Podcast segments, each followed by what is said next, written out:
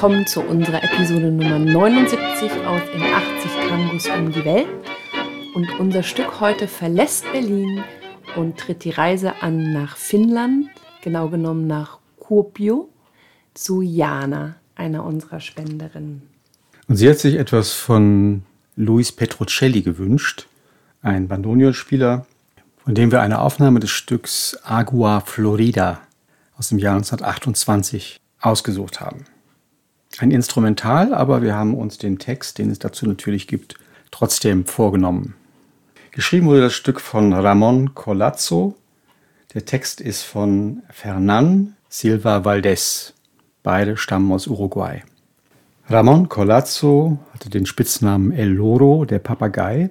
Es gibt heute in Montevideo ein großes Freilufttheater, das Teatro Ramon Colazzo, was ein bisschen was über seinen Stellenwert aussagt. Er war ein Mann des populären Theaters und hat sich in den 20er Jahren mit den Modegas beschäftigt. Das sind so Karnevalsumzüge. Und es gab damals verschiedene Gruppen, die diese Karnevalsumzüge organisiert haben. Und er hatte eine, die hieß die Truppe Estudiantil Atheniensis. Das waren Jurastudenten und die haben sich mit Begeisterung und viel Energie diesem Thema gewidmet. 1930 ist er mit seinem eigenen Tango-Orchester nach Buenos Aires gegangen, hat für Odeon aufgenommen. Er hat an Filmen mitgewirkt. Später, 1967, erscheint ein Buch von ihm, Historio de Bajo, die Geschichte von unten. Und er stirbt 1981. Fernand Silva Valdés hat bei einem dieser Umzüge mitgemacht, beziehungsweise war er, glaube ich, auch in der Kompanie von Ramon Colazzo und hat mit ihm zusammengearbeitet. Ja, Fernand Silva Valdés ist der Ältere, der ist schon 1887 geboren, hat 1913 seinen ersten Gedichtband veröffentlicht und war eng befreundet mit Gerardo Matos Rodriguez, dem Komponisten der Compasita. Und die haben zusammen so La Canción Montevideana entwickelt. Also die haben eine Kunstrichtung erfunden, die hieß Nativismo, wo es um Ursprünglichkeit und Volkstümlichkeit geht. Außerdem war er ein begeisterter Tänzer. Es gibt also einige Zitate von ihm, wo er sich über das Tanzen, wirklich über das soziale Tanzen äußert. Das ist sehr interessant. Er hat auch Prosa und Theater verfasst und viele Tangos, Milongas und Walzes. Und war eben auch Teil dieser Studententruppe Atheniensis, und hat dort mit dem Colazzo zusammen Agua Florida geschrieben. Später wurde er dann Mitglied der Academia Nacional de Letras, also die Schriftstellerakademie von Uruguay. Und 1972 bekommt er den Nationalen Literaturpreis. Aqua Florida. Du warst kreolisch. Dich benutzten die armen Asphaltschwalben mit glatten Frisuren wie Lagunenwasser. Als der Tango aufgekratzt getanzt wurde mit einem Tepp und einer Drehung. Parfüm aus verwegener Zeit, die vergangen ist, weil alles im Leben so sein muss. Als die süßen Mädchen vorgaben, Nein zu sagen, während die schwingenden Röcke Ja meinten. Ein süßer Text. Agua Florida ist der Name eines Eau de Cologne. Das heißt in anderen Teilen Lateinamerikas Agua de Florida, das Wasser aus Florida. Das hat den Hintergrund, dass man, als die Spanier Lateinamerika eroberten, meinte, in Florida sei der Jungbrunnen zu finden. Die hatten nicht nur Gold gesucht, sondern dachten, es gibt auch einen Brunnen, in dem man steigt und wieder jung wird. Und deswegen Agua de Florida. In Nordamerika hieß dasselbe Produkt Florida Water, wurde in New York erfunden und ist bis heute das beliebteste und verbreitetste Eau de Cologne. Eau de Cologne kennen alle aus Köln, hat ein Italiener erfunden Anfang des 18. Jahrhunderts. Das war sozusagen die populäre Version der adligen Parfums.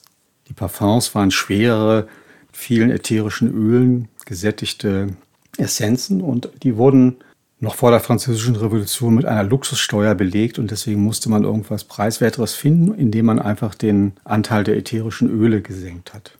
Im Grunde ist Eau de Cologne nichts anderes als so ein bisschen ätherische Öle, viel Ethanol und ein bisschen Wasser. Es gab einen Italiener, der sich auf den Weg gemacht hat nach Köln und 1709 das Kölnisch Wasser entdeckte oder zubereitet hat. Das kennen, glaube ich, alle von ihren Großeltern noch. Ich kenne es zumindest von meiner Großmutter, die hatte immer ein Fläschchen Kölnisch Wasser im Bad stehen. Ja, das hatte auch viele Funktionen, das Kölnisch Wasser, bis zum beherzten Schluck aus der Buddel, wenn nichts anderes im Hause war. Dieser Italiener, der hieß eingedeutscht Johann Maria Farina, hat 1709 dieses Wässerchen auf den Markt gebracht. Er hatte anscheinend ein besonderes Talent, immer wieder den gleichen Duft zusammen zu mixen. Deswegen konnte er das als Marke gut verkaufen, weil die Leute das immer wieder gerochen haben. Es war einfach ein Mix aus Zitrusfrüchten, Zeder und Bergamott und war eben billiger als normale Parfums herzustellen, weil es nur zwei bis fünf Prozent ätherische Öle hatte. Das ist der teure Anteil an dieser Mischung. Und das hat sozusagen die Popularisierung oder die Demokratisierung von Düften ermöglicht. Also jetzt konnten sich Leute leisten, gut zu riechen, die das vorher nicht konnten. Und es hat in einer Zeit, in der Wasser als schädlich galt, weil es Krankheiten übertragen konnte, haben sich die Leute damit gewaschen. Die haben einfach ihre Körperdüfte damit versucht zu übertönen oder sich damit zu reinigen, weil normales Wasser einfach schädlich war. Aus dieser Zeit stammt übrigens das Wort Toilette. Toilette, das hieß ja auch Eau de Toilette, außer Eau de Cologne, weil in der Zeit, als man sich nicht mit Wasser gewaschen hat, aus gewissen Gründen, musste man das in irgendeinem Raum machen. Es gab keine extra Räume dafür, sondern man hat das im Wohnzimmer gemacht oder in der Küche und dann wurden die Möbel abgedeckt mit Tüchern und Tuch oder Abdeckung heißt auf Französisch Toile, l'étoile. Und daraus hat sich dann der Begriff Toilette entwickelt.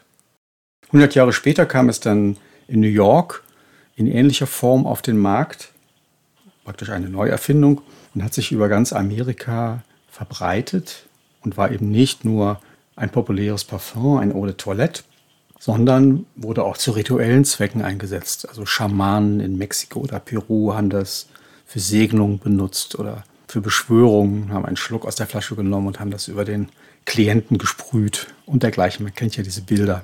Also bis hin in die Voodoo-Kultur kamen diese Produkte.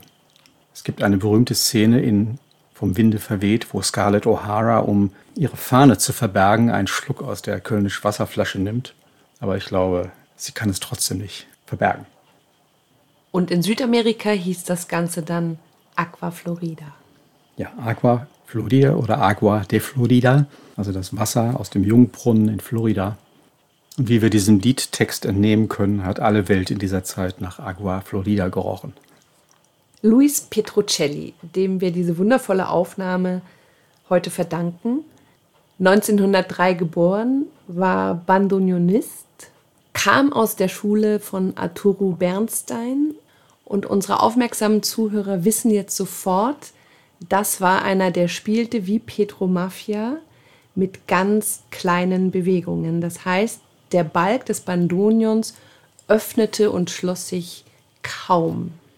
Ja, die spielten sehr kontrolliert, weil Arturo Bernstein, Spitzname El Alemann, der Deutsche, war einer der ersten oder glaube sogar der erste, der eine Bandonionschule verfasst hat. Also eine Methode, wie man dieses Instrument lernt in der Zeit, als sich das erst entwickelt hat. Also wie viele Knöpfe und so weiter. Und die Spieltechnik war sozusagen dabei, sich zu entwickeln und er war der Erste.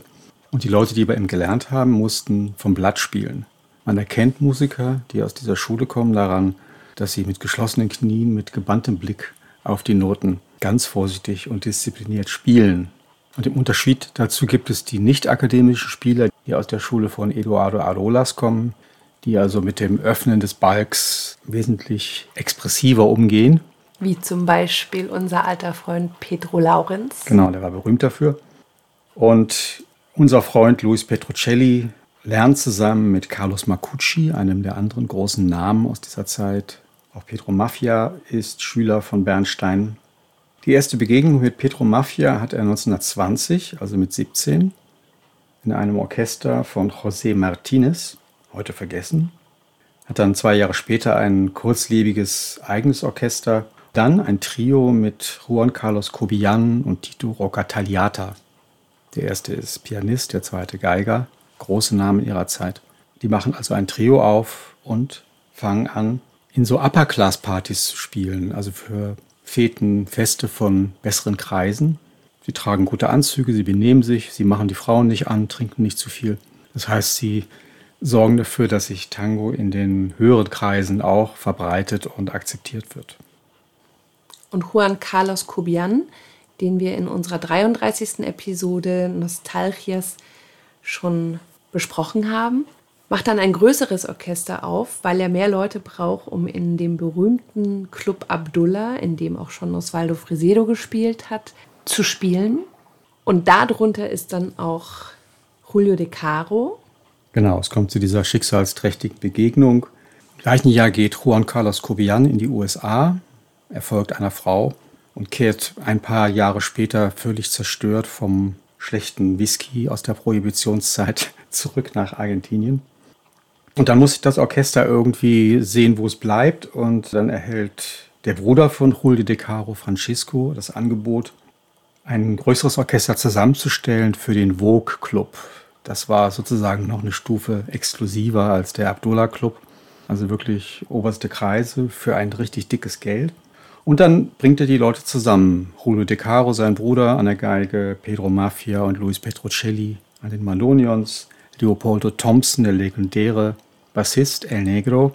Und das Orchester hatte einen großen Erfolg, weil sie sind anständig angezogen, sie können sich benehmen, sie sind cool drauf, kommen einfach sehr gut rüber. Dabei kommt es dann zum Eklat, weil eigentlich hatten sich die Musiker darauf geeinigt, dass das Orchester nicht nach einem der Mitspieler benannt wird, um das gleichberechtigt erscheinen zu lassen, weil das waren alles große Nummern. Und dann sahen sie auf einmal die Werbung des Vogue-Clubs. Die hatten einfach was gedruckt und da stand dann Orchester Julio de Caro.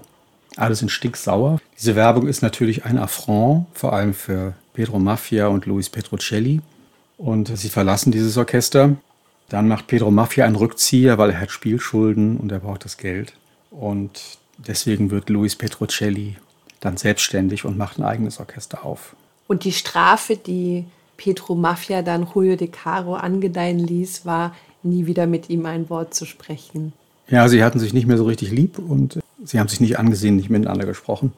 Und das brachte auch den bis dahin unbekannten Pedro Laudens in das Orchester, was niemand für möglich gehalten hätte, vor allem nicht Pedro Mafia.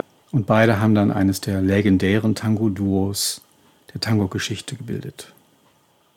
Nachdem Luis Petrocelli dann ziemlich sauer dieses Orchester verlassen hat, ist er schnurstracks zum Orchester Tipica Victor, das zu dem Zeitpunkt unter der Leitung von Adolfo Carabelli stand.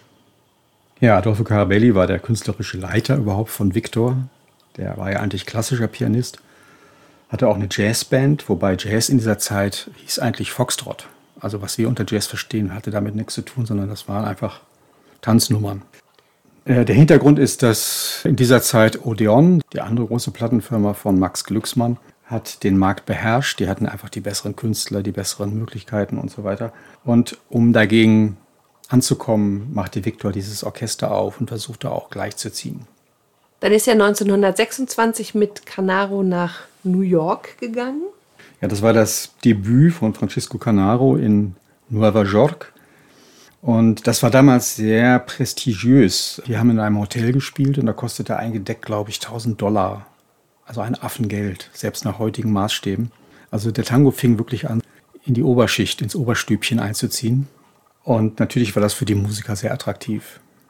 1928 dann zurück in Buenos Aires macht er sein eigenes Orchester Tipica auf. Und die Besetzung deckt sich oft mit der vom Orchester Tipica Victor. Herausragend vor allem der Geiger Elvino Vardaro, der später auch mit Oswaldo Pugliese kurzzeitig ein Sextett aufgemacht hat, was nicht so ganz funktioniert hat. Dieses Orchester nimmt bis 1931, 54 Themen auf und Agua Florida, unser heutiges Stück, gehört dazu. Da kann man übrigens den Vardaro auch sehr schön hören, also eine sehr prominente Sologeige. Sehr voller Ton. Und in das Solo hören wir jetzt mal kurz rein.